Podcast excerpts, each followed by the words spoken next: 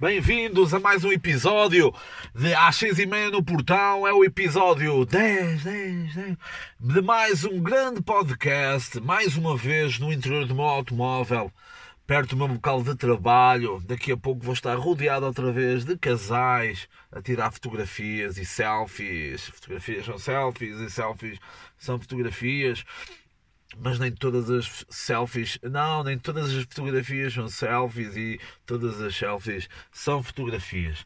Após estes primeiros segundos de incrível familiaridade com o microfone e de estar a falar para ninguém, mas para vocês, uh, começo já por falar do, deste tema do, do podcast que é a viagem a Atenas e também o especial de Natal. Natal.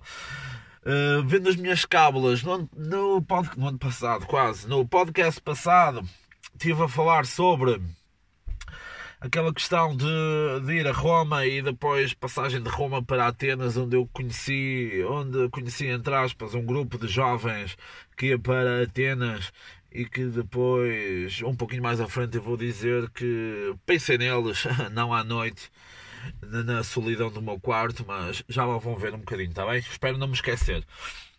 Pronto, em Atenas, ao chegar em Atenas, é mais uma cidade que é impossível ser gordo ou continuar gordo, ok? Mais uma vez, se virem algum gordo lá, ele acabou de chegar lá, está bem?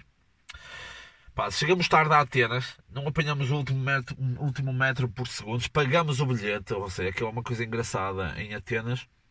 Chega ao aeroporto, que excelentes condições, ok, mas é possível pagar o, o, uma viagem de metro já com o último metro ido embora e sem hipóteses nenhumas. Pronto, tivemos que ir de Uber porque blim blim, dinheiro. Uma coisa engraçada na Uber na Grécia é que os Uber são taxistas, ok? Uh, quem nos levou para, para a cidade ainda era mais ou menos quase 40, 45 minutos de caminho. Foi uma senhora chamada Maria que na aplicação disse, dizia que era uh, especialista em conversar, não sei o quê, mas conversar em grego, porque inglês, esquece, nada, não Outra curiosidade sobre a senhora, sobre a Maria, era que os braços dela eram da espessura das minhas coxas. E quem me conhece sabe que as minhas coxas são bem largas, portanto, a minha mulher provavelmente matava-me só com o braço direito. Uh, no início da viagem tentei em bom português, pá, como bom português, manter conversa, mas a senhora só dizia yes, yes, e pronto, e, e uh, pronto, eu não, não queria abusar dela, não é? Porque senão ia preso e e ser preso na Grécia era complicado. Quando nos aproximamos da zona de Atena onde íamos ficar, pá, a primeira noite começamos a perceber que não era uma zona. Era uma zona menos recomendada, se assim podemos dizer. Na rua, na rua vias muitos sem-abrigos, vias pá, muitas pessoas assim de má índole, não é? Porque tu, quando estás a viajar no país, tornas-te. tornas-te.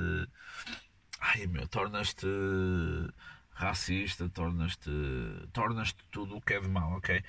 E também vias uma, uma, várias prostitutas, pá, mas prostitutas de qualidade, meu, não era.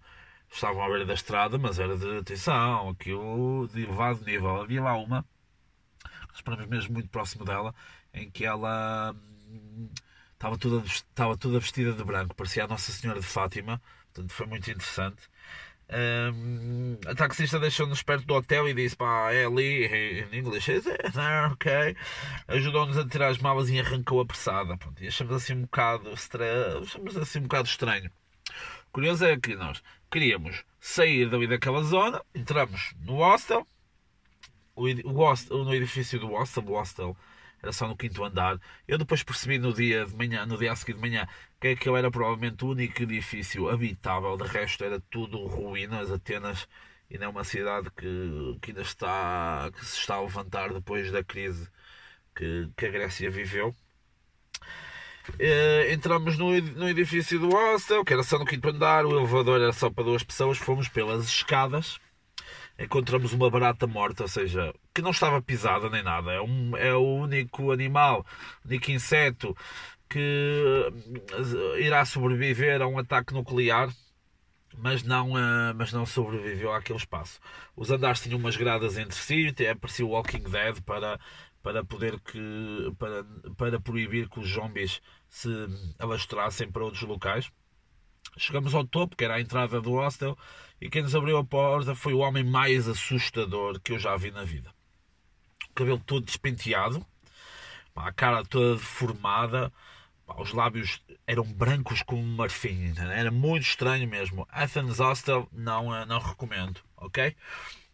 Ficamos todos no mesmo quarto, sem tomar banho, uh, porque o filme, aquele filme do Hitchcock, em que, que a jovem está no chuveiro e vem uma faca e vês a sombra através da cortina, foi, pá, podia acontecer ali, muito provavelmente foi filmado ali. Na cozinha estavam três jovens bem dispostas e bem interessantes, se assim podemos dizer, que provavelmente tinham sido raptadas ok e estavam drogadas, porque elas estavam demasiado bem dispostas para aquele espaço. Hum, não as que não as salvamos, exato, não as salvamos, eu não percebo a minha letra, não as salvamos porque a vida é assim, deixamos-as estar ali porque opa, são novas experiências e, e certamente aprenderam algo com isso. No dia a seguir, levantamos-nos rápido e basamos na primeira oportunidade chamamos outra vez um Uber, que era um taxista. Fomos para um local bem melhor, perto da Acrópole, um apartamento muito bem equipado. Uh, é pena perceber que um país tão rico a nível de história e cultura esteja muito destruído e muito abalado pela crise que dá uns anos. Mas pronto, essa zona era mais, era mais porreira. O espaço, a Acrópole é um espaço lindíssimo, tão relevante para o mundo e com uma vista muito bonita para a favela que é Atenas, sim, porque vocês depois de, da Acrópole conseguem ver uh, grande parte da cidade de Atenas e parece que estão no Rio de Janeiro. O Museu da Acrópole, ali junto à Acrópole, como diz o nome, é um espaço muito bom com uma excelente, com uma, com uma excelente coleção que eu aconselho, que eu aconselho a, a visitar. Uh, é vários, podem ver vários pisos, Uh, para jovens, que não é o meu caso, mas para jovens a entrada é gratuita, para estudantes, exato. Portanto, é algo, algo de, que podem aproveitar, ok? Pá, como bom português que sou, pá, nós temos uma grande ligação, não é o fado, nem o futebol, nem a nem Fátima, mas são os incêndios. Pá, e como bom português que, sou, por onde, por onde vou, os incêndios vão atrás. Enquanto estivemos na Grécia, Uh, esse país pode deflagrar os, maiores, os piores incêndios da década e onde morreram até ao momento em que eu estava a escrever uh, o texto mais de 80 pessoas. Portanto, foi, foi muito trágico.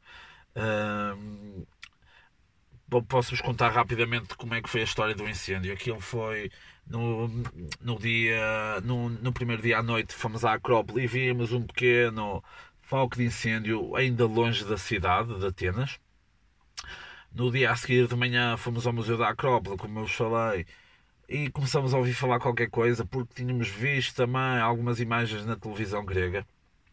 Opa, o que é que é incrível aqui?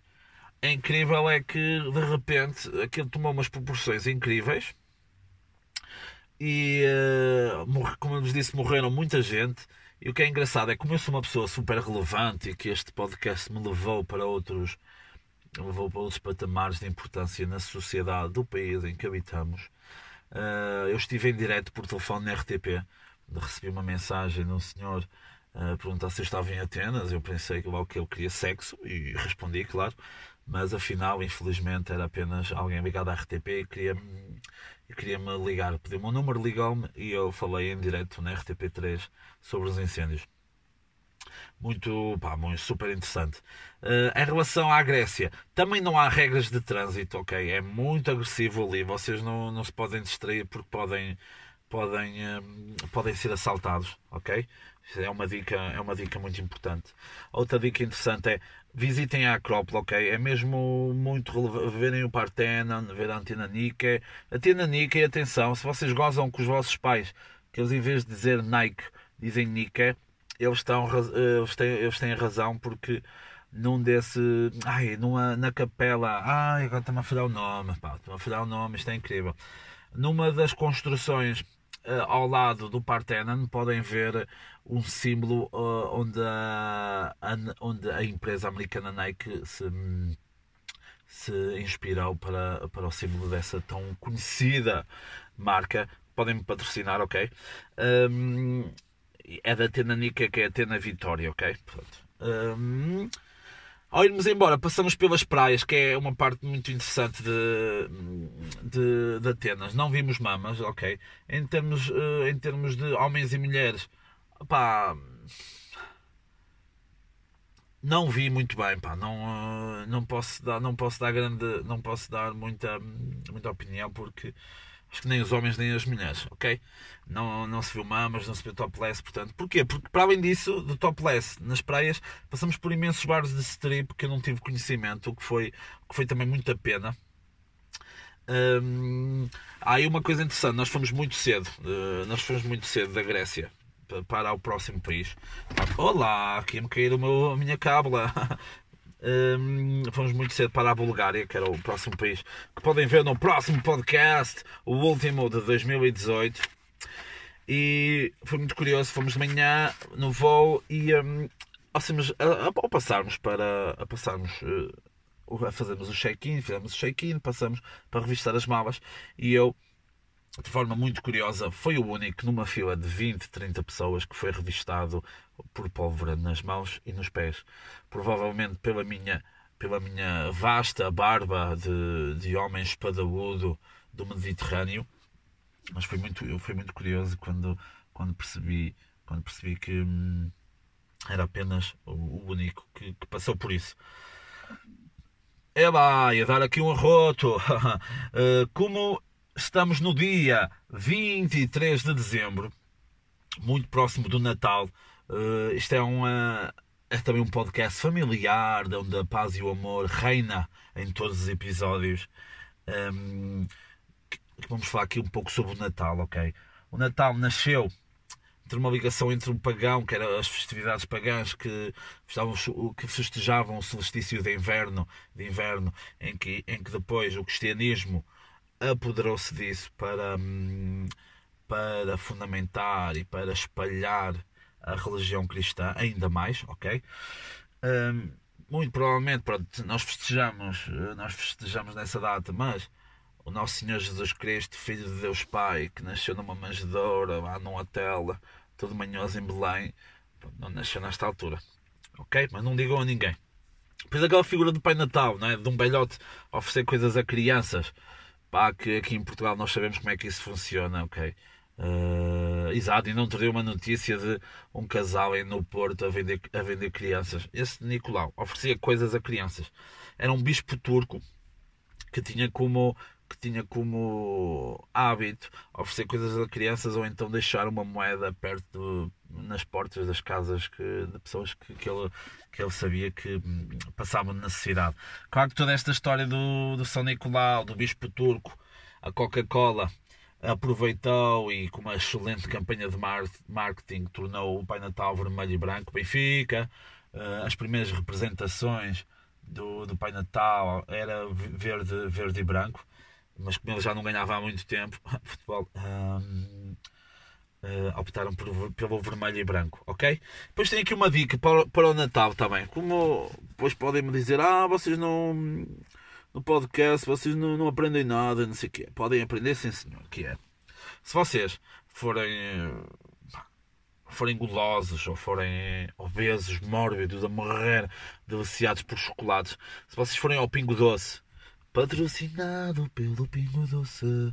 Se forem ao Pingo Doce e um, quiserem comer, uh, comprar vários chocolates, mas não querem que as, que as, pessoas saibam que é para vocês, o que vocês fazem, o que vocês fazem é o seguinte: uh, pedem as, os chocolates todos que quiser, compram e depois pedem para embrulhar, mas em diferentes embrulhos, ok? Pá, chegam ao carro e põem, põem-se a ouvir a Sinead O'Connor Nothing Compares to You enquanto comem e choram, ok?